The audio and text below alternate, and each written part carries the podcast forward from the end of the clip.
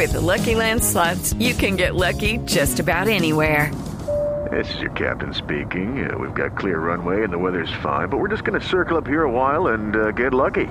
No, no, nothing like that. It's just these cash prizes add up quick. So I suggest you sit back, keep your tray table upright, and start getting lucky.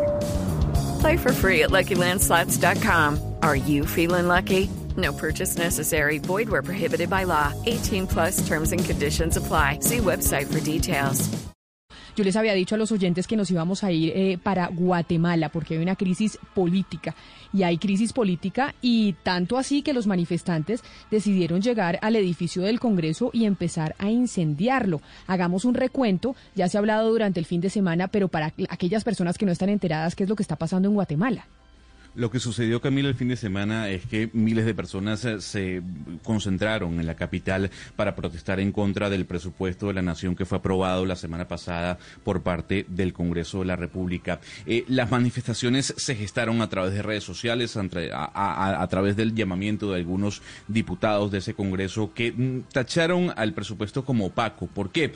Porque se avaló en la madrugada sin que estuvieran los 160 diputados y tuvieran acceso al mismo y además con amplias reducciones en temas sanitarios y en temas de derechos humanos. Las imágenes, las, las imágenes sin duda alguna, Camila, impresionantes de los manifestantes incendiando parte del Congreso, incendiando algunas estaciones del Transmetro, que es como el Transmilenio en Ciudad de Guatemala. Y por eso, a esta hora, desde Ciudad de Guatemala nos atiende Samuel Pérez Álvarez. Él es diputado del Movimiento Semilla y uno de sus líderes que el día sábado estaba liderando esa protesta social en contra del presidente Alejandro Yamantey y en contra también de todo el Congreso de la República que aprobó, repito, este presupuesto de la Nación para el año 2021 de una manera opaca, entre comillas.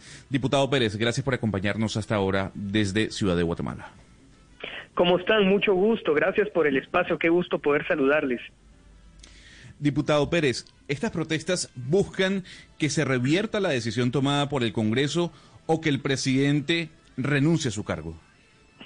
Bueno, las protestas surgen a partir del descaro del presupuesto criminal que aprobaron la mayoría de diputados en el Congreso, eh, pero el presupuesto es solamente la gota que derramó el vaso, ¿verdad? Ha habido prácticas de opacidad, ha habido eh, represión en otro tipo de movilizaciones, eh, el presidente ha desatendido la atención en la crisis ante la pandemia del coronavirus y lamentablemente también de los fenómenos naturales que vivimos como consecuencia de ETA, por ejemplo, por lo tanto, ya de una vez el presupuesto fue un descaro absoluto, ¿verdad? Pero eh, va más allá del presupuesto, va una reacción en contra de la actual Junta Directiva del Congreso, los bloques aliados al oficialismo y, por supuesto, del presidente Yamatei.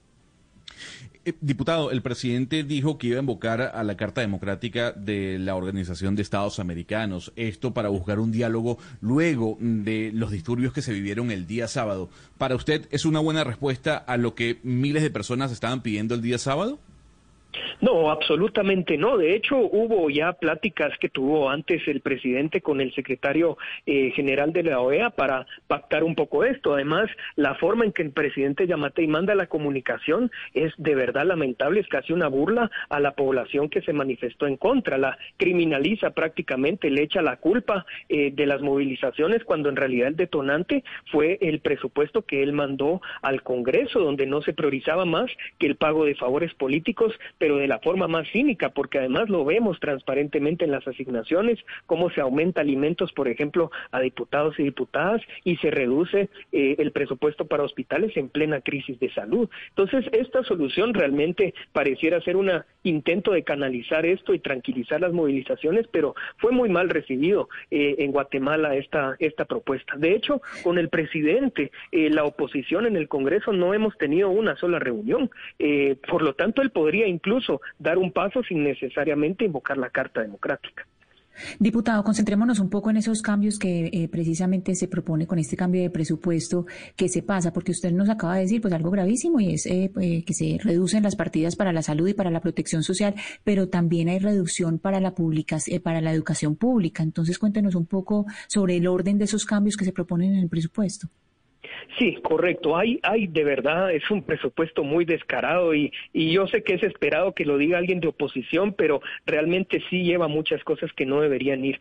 Eh, el primero es lo que mencionaba yo anteriormente, el tema de aumentar alimentos a diputados, eh, reducir, eliminar prácticamente las políticas de protección social, de mitigación de la crisis. El presidente y sus diputados asumían eh, con este presupuesto que la crisis terminaba en diciembre con el año fiscal y en enero empezaba toda la normalidad y esto obviamente no es así. Eh, se va a un destino de, se reducen 100 millones de dólares más o menos para hospitales en plena pandemia, eh, pero se aumenta 40 millones a un muy cuestionado seguro médico privado, eh, que es un compromiso político de, sabemos, de financistas del partido del presidente. Por ejemplo, se va alrededor de 200 millones de dólares a constructoras, donde aparecen de socios diputados de la bancada del presidente Yamatei, eh, entre otras cosas, eh, mientras la gente se está quedando sin casas, por ejemplo. Entonces, sí ha sido un descaro total, más allá de la forma opaca en que fue aprobado,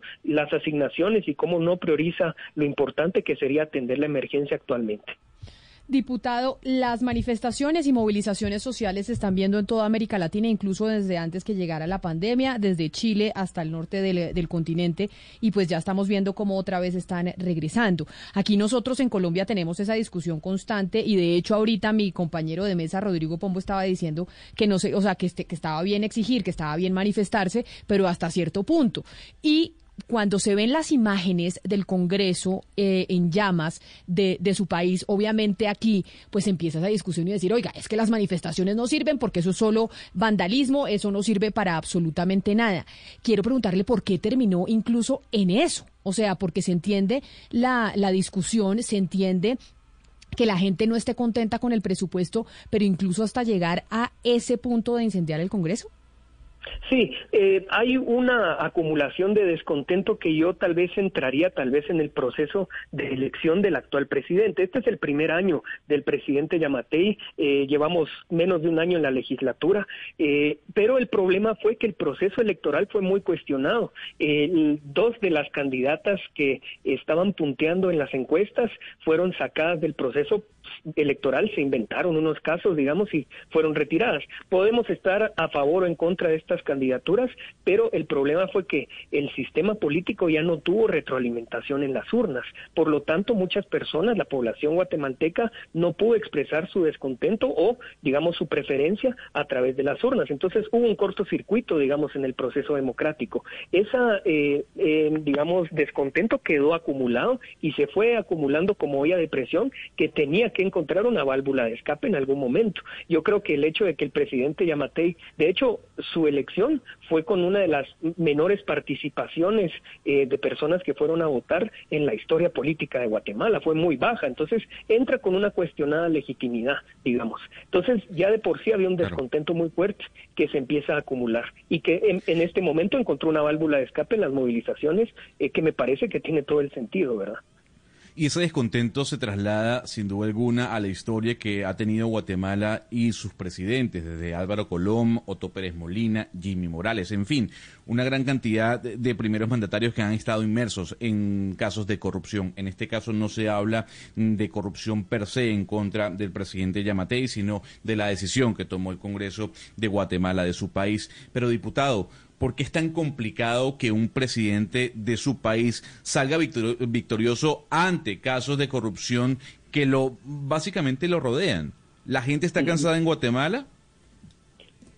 No, el, problema es mucho más de fondo, digamos. Por eso eh, no es simplemente el presupuesto, no son simplemente las elecciones, sino que realmente, similar como hemos visto en otros países de nuestra región, eh, realmente ya hay un sistema que llegó a su límite. Digamos, incluso yo creo que va a haber, va a ser el momento de empezar a, transitar hacia un proceso de reforma constitucional, de refundación del Estado, porque eh, en la misma Constitución están los mecanismos de cooptación, es un Estado corporativista, es un Estado Donde la administración pública es fácilmente manipulable, el sistema de justicia está capturado. Digamos, ya hay un límite que no depende simplemente de una administración de gobierno, sino que realmente hay un sistema que ya no responde al contexto actual y eh, las nuevas generaciones, incluso diría, lo, lo tienen muy claro, lo tenemos muy claro y, y creo que hacia ahí vamos a empezar a encaminarnos, me parece a mí es el eh, diputado Samuel Pérez Álvarez, diputado del movimiento Semilla y uno de los líderes de las protestas sociales en Guatemala que vimos este fin de semana. Diputado, gracias por habernos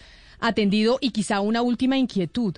¿Usted cree que esto que está pasando en Guatemala pues tiene una relación también eh, con la inconformidad que existe en todo el continente? Porque yo no sé si sea coincidencia o si será que hay una especie de contagio en las manifestaciones que estamos viendo en toda América Latina, porque empezamos a verlas en Chile, en Colombia también hay manifestaciones, ahora está subiendo hacia Guatemala. ¿Usted cree que hay una interconexión entre todas ellas?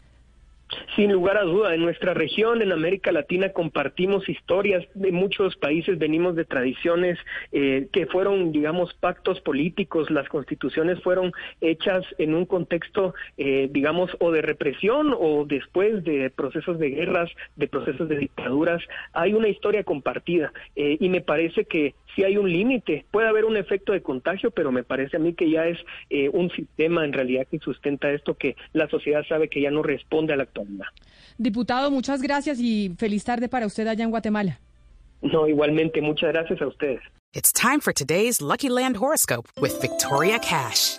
Life's gotten mundane, so shake up the daily routine and be adventurous with a trip to Lucky Land. You know what they say. Your chance to win starts with a spin. So go to LuckyLandSlots.com to play over 100 social casino-style games for free for your chance to redeem some serious prizes. Get lucky today at LuckyLandSlots.com. Available to players in the U.S., excluding Washington and Michigan. No purchase necessary. VGW Group. Void where prohibited by law. 18 plus. Terms and conditions apply.